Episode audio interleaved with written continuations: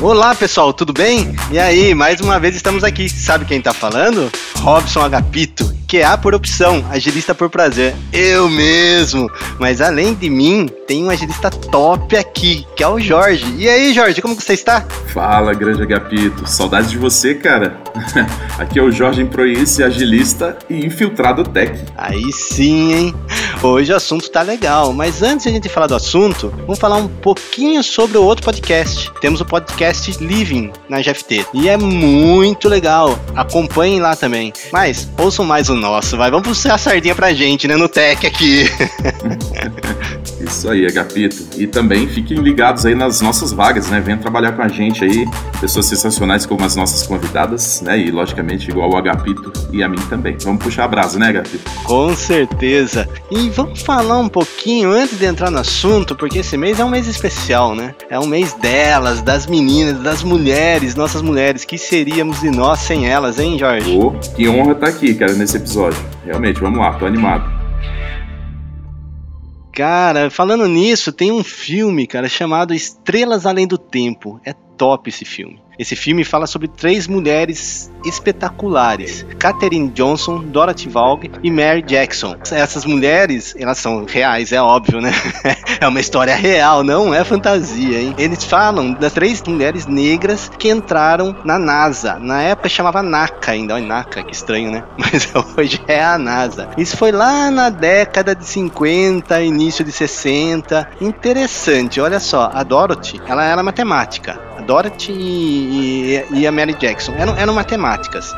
E veio, naquela época a NASA comprou os computadores da IBM. Nossa, eram máquinas enormes que tinham lá. E ela estudou Fortran. Cara, desenvolver Fortran eu escuto até hoje a galera falando. E naquela época lá ela desbravou isso. E mandou muito bem, né? Dominou isso. E ela que ensinava a galera a mexer lá no IBM com Fortran. Pra quem não assistiu esse filme, vale muito a pena. É, além dela, tem a Mary Jackson, que foi a primeira engenheira negra da NASA. Cara, além de mulher e negra, se tornou engenheira lá, ganhou respeito. E naquela época, pra vocês terem uma ideia, lá na Virgínia, nos Estados Unidos, os negros tinham que ir em banheiros separados, não podiam ir no mesmo banheiro. Era impressionante. Então foi uma quebra de paradigma enorme com essa situação delas, né? E a principal é a Catherine. A Catherine, ela participou do projeto da Apollo 11. Nossa, quem nasceu Apollo 11 também o filme é outro filme para se assistir. E mas o principal projeto dela foi o Friendship Set. Olha que legal isso, que um astronauta pediu para chamar ela para conferir os cálculos do computador da IBM. Imagina a inteligência dessa mulher, hein? Caraca, eu fico só imaginando. Jorge, você conhece alguma menina assim?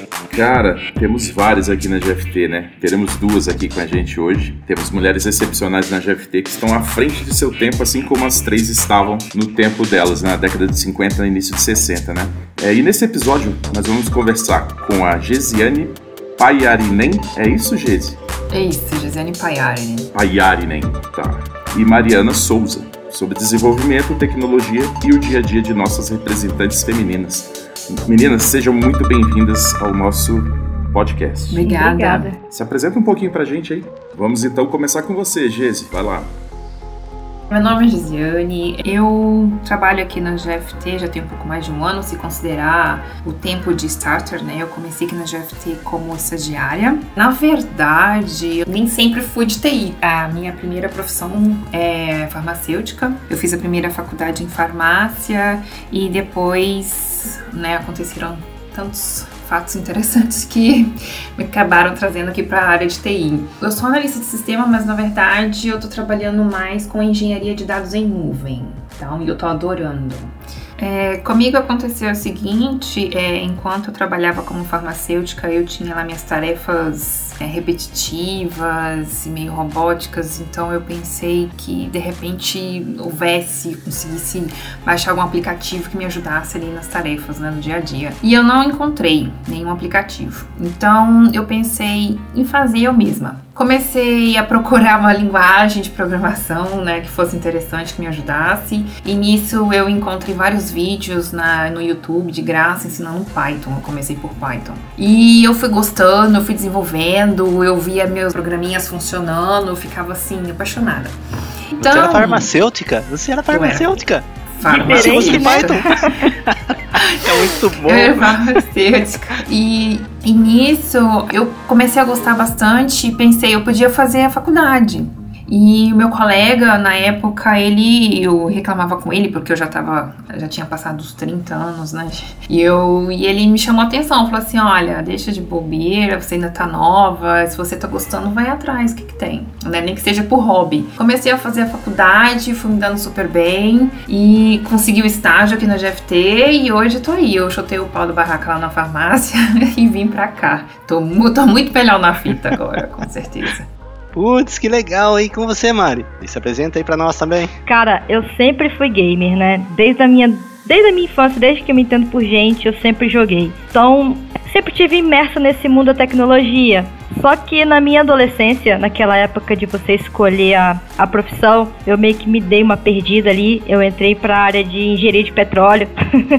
Cursei até o oitavo período, cara, na engenharia de petróleo. Não me encontrei, não tava feliz, sabe? Dei um passarinho e na minha mente, eu lembro que eu não tava muito feliz. E essa pessoa disse, cara, por que, que você não cursa engenharia da computação, sabe? E aí meu mundo virou, sabe? De cabeça para baixo. Sétimo, oitavo período já quase formando. Eu ia ter que trancar o curso, mudar pra engenharia da computação, sabe? E eu ainda estava um pouco frustrada na, na engenharia de petróleo porque eu ainda não tinha nem estagiado, sabe?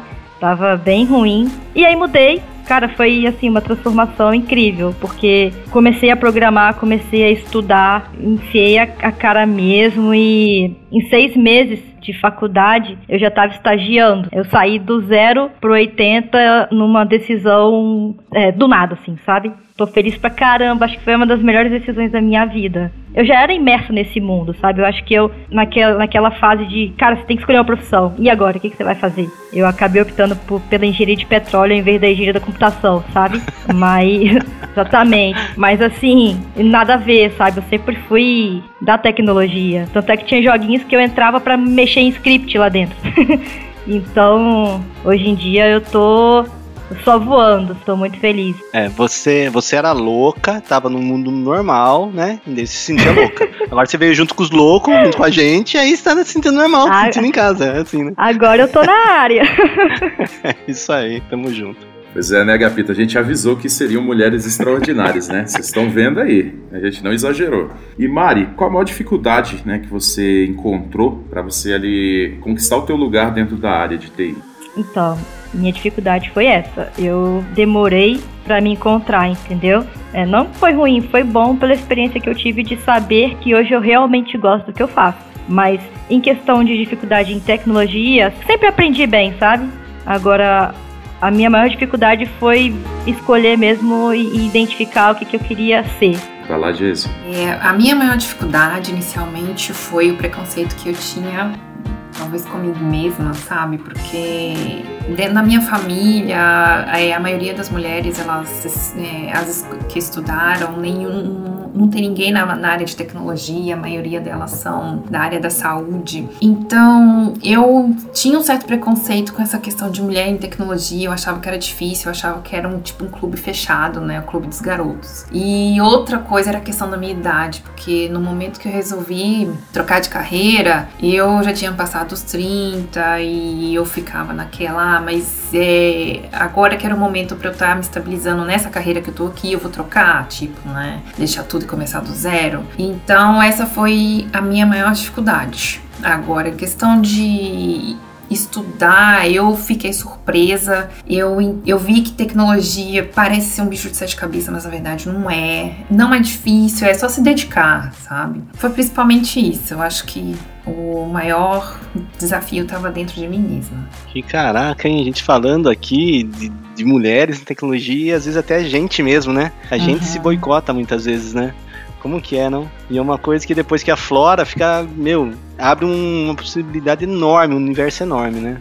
E diga uma coisa, Jesse. É, vocês sentem preconceito por serem mulheres na tecnologia? Vocês sentem isso ainda no- hoje em dia?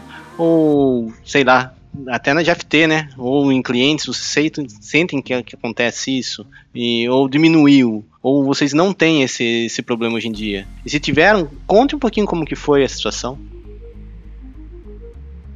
Eu já sofri, mas no meu trabalho anterior, aqui na GFT, eu ainda não, não, não aconteceu nada parecido, nada nesse sentido, na verdade. É, e eu também não presenciei nada nesse sentido, nem no cliente e nem aqui entre os funcionários da GFT.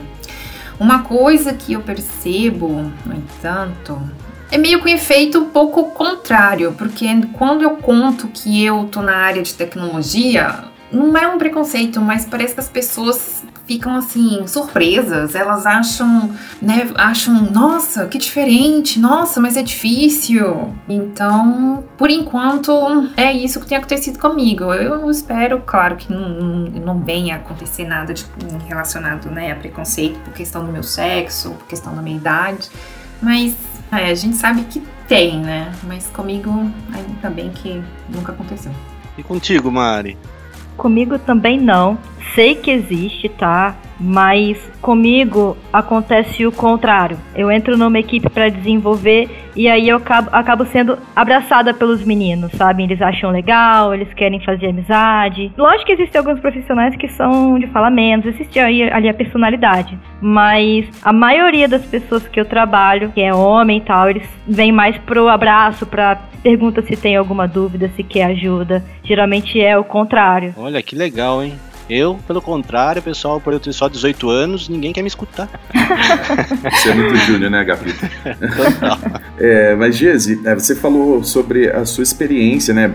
fantástica aí de, de vir do mundo hospitalar, né, da farmácia e tal, e cair na tecnologia. Qual foi o maior desafio tecnológico né, que você teve nessa tua transição? Eu acho que o começo de tudo, de qualquer coisa, o começo de aprender uma linguagem, o começo de aprender a utilizar a nuvem, o começo de entrar num, num cliente, todo começo ele, sabe, porque é uma coisa nova, né, até a gente se adaptar, a gente pegar o ritmo, a gente, né, sentir, até a gente se sentir confortável desenvolvendo, leva um tempo e isso para mim é um desafio, sabe? Eu comecei aprendendo Python, quando eu cheguei aqui na GFT, eu comecei a desenvolver em Java, então eu tive que sentar e aprender Java. Logo depois eu tive que trabalhar com um pouquinho de SQL, depois tive que trabalhar com nuvem, né, com GCP. Então, o tempo todo é um desafio, todo começo.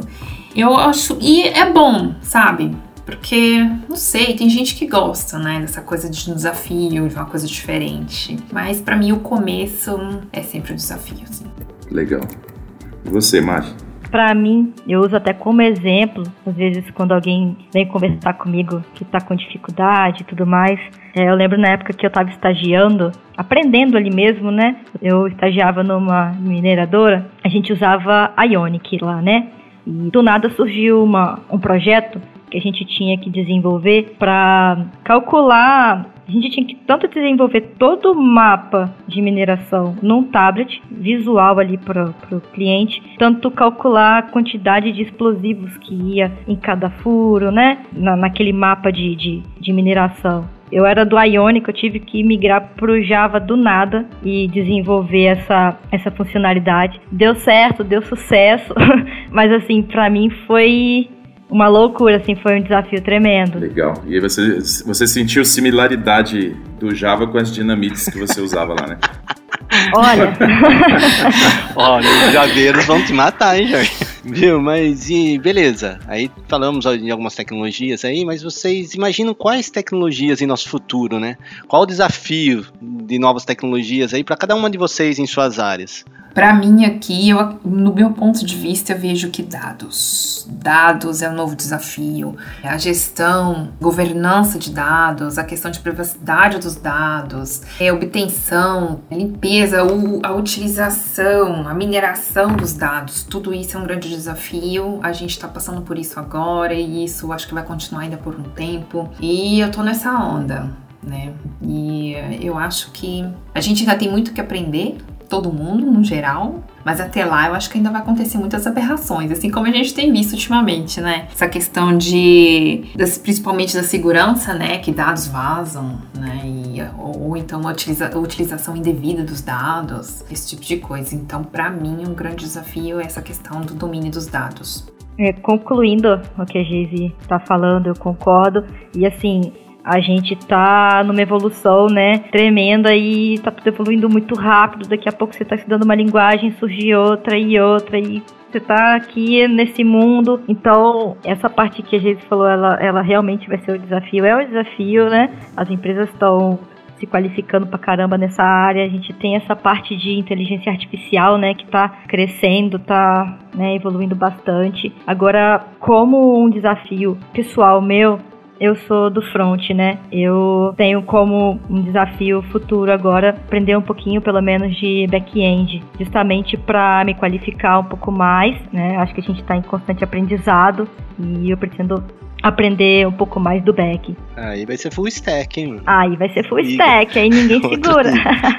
Apesar de que não tem problema, é bom a gente se especializar numa área. Eu me especializei no front, sabe? Mas eu sinto falta, sabe? Que eu preciso sim dominar o back, pelo menos um pouco, mesmo me especializando nessa é, no front.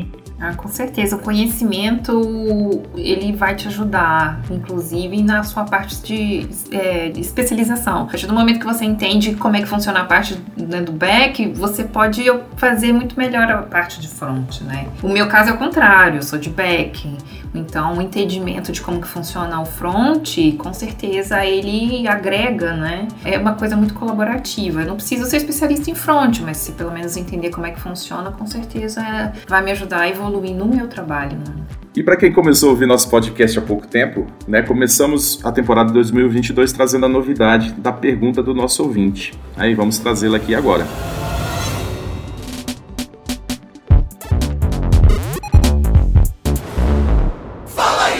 Olá pessoal, eu sou a Eliana Souza, eu sou QA na GFT e eu tenho uma pergunta para vocês. Como nós podemos inserir mais mulheres na área de TI? Eu tenho visto já, presenciado, é, algumas empresas que estão incentivando né, a contratação de mulheres.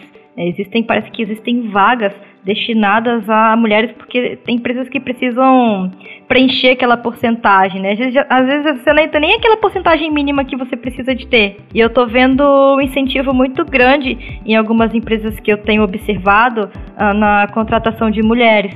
Eu acho que é essencial, tá? Que as empresas incentivam. Lógico que tem outras formas de incentivar a mulher a entrar na tecnologia, mas você abrir portas para ela na empresa, acho que é uma das, das principais partes, sabe? Legal. E você, Jesse, o que, que você acha disso? Eu acho que uma forma de aumentar, né, quantidade de mulheres na área de tecnologia, eu acho que está entre as próprias mulheres aqui o que, que eu tô percebendo? As minhas colegas à minha volta, elas me perguntam, elas querem saber. Eu tenho a sensação de que elas têm um certo interesse de saber mais sobre como que é trabalhar em tecnologia. Elas percebem que existe um retorno financeiro muito grande, né? Tá muito melhor trabalhar na área de tecnologia do que na área de saúde, por exemplo. Então, eu passo para elas que trabalhar em área de tecnologia não é um bicho de sete cabeças, tá? Eu acho que é a impressão que a maioria delas tem essa impressão de que é muito difícil, que é pura matemática ou que coisa de computador, então, né? Tem esse tabu de que é muito masculino e eu passo para elas que não, não é assim, eu mostro para elas, entendeu? O que, que eu faço, eu tento simplificar ao máximo. É óbvio que exige estudo, a gente tem que estar tá sempre, né, se aprimorando, mas não é coisa de outro mundo. Então, e eu, eu já convenci, tá? Já pelo menos duas colegas minhas, uma já tá na, na faculdade fazendo também análise e desenvolvimento de sistemas.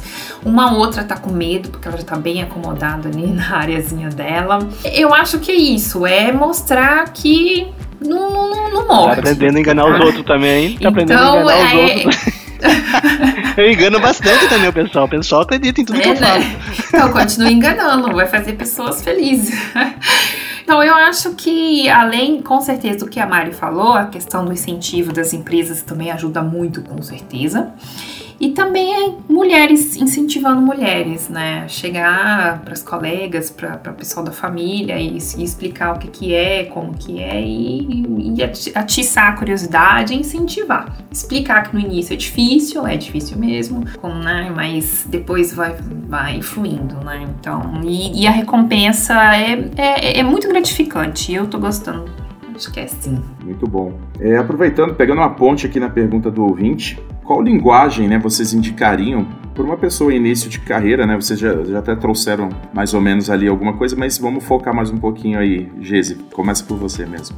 Olha, eu, eu sou um pouco suspeita, porque eu comecei com Python e eu ainda trabalho com Python e eu adoro Python. Então, mas eu já trabalhei, já, já estudei outras línguas, né? Java. O que temos para falar? Não, mentira, brincadeira. Eu ia falar o que temos para falar de Java. Não, eu, eu, ia, eu, ia, eu ia dizer. ah, Não, eu ia dizer, eu ia dizer HTML, mas aí o pessoal corre em cima da gente. Que é isso na língua? Na linguagem, né? Não linguagem, sei, mas apesar de ter linguagem no nome do, do L é língua.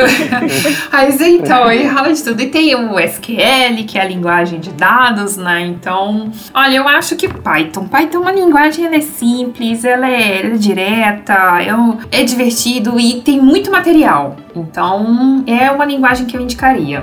Agora, dizem que ah, é, tem essa nova linguagem, não tão nova, mas o Golang. Dizem que também é bem simples, mas eu não posso dizer por experiência própria porque eu não, não conheço, né? Então, mas eu indicaria Python. Olha, eu não conheço o Go não, tá? Mas eu também amo Python, ó, coraçãozinhos. Ninguém tá vendo aqui, mas eu estou fazendo um coraçãozinho com a mão, tá? Oh, não é? Ai, mas Achei que ele ia falar, estou fazendo um coraçãozinho aqui no Python aqui.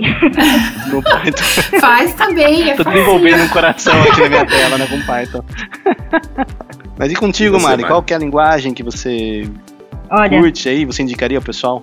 olha, se fosse pra eu começar hoje, eu começaria com C Sharp e pegaria Uau. um pouquinho do, do back-end. É pra já começar com essa coisa de estruturação, é, começar já jogando orientação a objetos, essas coisas básicas que é importante pra carreira toda. Que se você tem essa base boa, né, você vai levar isso pro resto da sua vida, independente da linguagem que você vai Uhum. trabalhar. Então eu tentaria pegar uma linguagem assim mais focada em orientação, sabe? Até um Java, um Kotlin, mas O Python eu pegaria é. C Sharp. Sim, com certeza. Bem, sobre a carreira de vocês, né? Pensando numa carreira em Y aí, como vocês se olham no futuro? Vocês continuarão na linha técnica, sim, ou vocês pensam em gestão de pessoas? Hum, essa pergunta eu achei tão interessante. Eu penso nessa questão várias vezes, sabe? Olha, na situação que eu tô hoje, eu tô tendendo muito a parte técnica. Eu gosto muito de botar a mão na massa e ver o resultado ali, sabe? Parte de gestão é muito interessante, mas ainda não. Talvez no futuro, não é o tipo de coisa que eu diria assim, ah, com certeza eu vou para a parte de gestão daqui a um tempo, mas não, não vou prometer. Eu tô na parte técnica, tô amando, mas nunca diga nunca. Quem sabe eu iria pra gestão. Fica aí, ó, um ponto de interrogação. mas eu amo a parte técnica, amo de paixão a parte técnica. Então é por aqui que eu vou ficando por enquanto.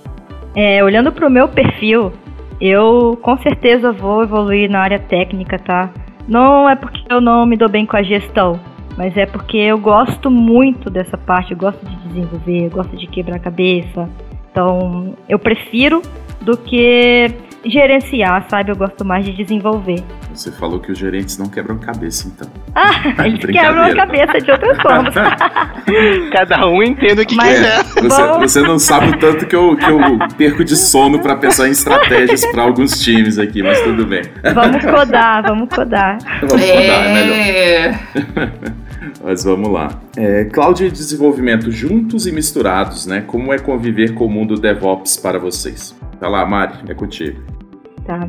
Então, eu nunca trabalhei num lugar que não utilizava cloud nem DevOps, sabe? Sempre eu já entrei com esses dois ramos juntos, sempre funcionando bem.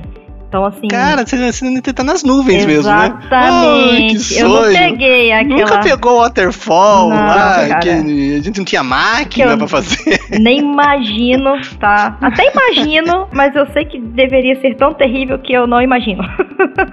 A gente imagina em Essas pessoas partes. jovens, né, Agapito? Pessoas jovens. É, cara. Então, assim, é, pra mim foi bem, mas eu não consigo comparar como era antigamente, sabe?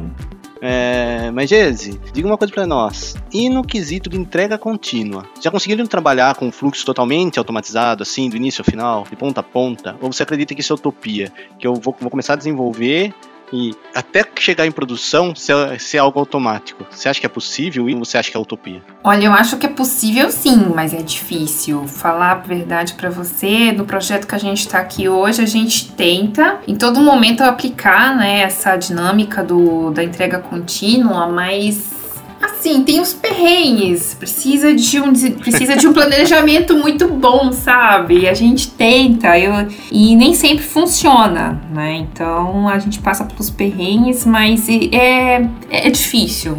Mas não é impossível. E eu acho que tem que continuar tentando sim. Porque a partir do momento que a gente vai tentando, aí todo mundo vai adquirindo uma experiência, vai tendo um ponto de vista diferente, vai aplicando aquilo no sistema, na esteira e vai melhorando, entendeu? Então vai ficando cada vez mais prático, cada vez mais automático. Então eu acho que vamos continuar, né? Tipo assim, vamos continuar tentando aí que isso. É bem isso, né? Se a gente tiver a visão na entrega contínua, é o Uhum. importante, né? É. Às vezes não é possível colocar toda, mas se a gente tiver essa visão, ó, não, nosso objetivo é esse, é entrega contínua. É fazer tudo automatizado. Uhum. né, E até o final. E a gente tá com o time preparado para isso, com certeza vai influenciar na qualidade do nosso, do nosso produto final, né? Isso, com certeza. E contigo, Mari, como que é essa entrega contínua? Eu já consegui trabalhar com, com esse fluxo completo e participei também desse, desse desenvolvimento todo, sabe? Teve uma empresa que eu, que eu entrei que a gente tinha, sei lá, umas partes automatizadas e outras que ainda, né, naquele perrengue lá que a gente falou. E a gente foi adaptando, adaptando, adaptando, adaptando. Chegamos a, a, a quase 100%, sabe? Conseguimos Tá bem pipeline rodando direitinho, já ia pra, pra, pra loja automaticamente, sabe? Foi, era um fluxo legal, mas não 100%, mas a gente chegou a, a um, um nível bem, bem legal, sabe? É disso que eu tô falando. Tem que. Não pode desistir. É, Gesimari, né? Falamos aqui no decorrer do, do episódio, né? Muito de desafio, né? Como, como vocês alcançaram é, o status que vocês têm hoje na área. Então, eu gostaria de saber de vocês quais as dicas vocês dão para os jovens que estão entrando na área, é, na área de tecnologia e desenvolvimento, principalmente as mulheres, né? O que, o que vocês passaram de vivência, que vocês possam trazer aqui como uma dica de enriquecimento para quem está afim de entrar na área. É, vai lá, Mari. Estudar. Estudar. não, não ficar preso à faculdade, né? A pessoa, ah, vou pra área de tecnologia, vou fazer uma faculdade, enfim. Cara, tem que estudar, pega uns cursos, faz por fora, estuda mesmo, porque as portas, elas se abrem, mas elas se abrem para quem estuda. Lógico que tem vagas que, que pedem menos, mas as boas, elas pedem um pouquinho mais de coisa. Então, entra na faculdade, mas estuda por fora, foca que você vai começar bem, sabe? Show. E você, Gezi? Olha, eu daria dois conselhos importantes. Além desse, o que a Mari disse, que é estar sempre disposto a aprender, né? E, e correr atrás. Eu diria que aprender uma língua, principalmente o inglês, não é obrigatório, mas com certeza vai te garantir, assim, oportunidades maravilhosas, entendeu? Eu acho. Começa a aprender o inglês, entendeu? E continua, paralelamente aos estudos de tecnologia, aprenda o inglês, porque hoje em dia tudo tá tão global, é tudo na base do inglês e olha, vai valer a pena sim, tá? O esforço.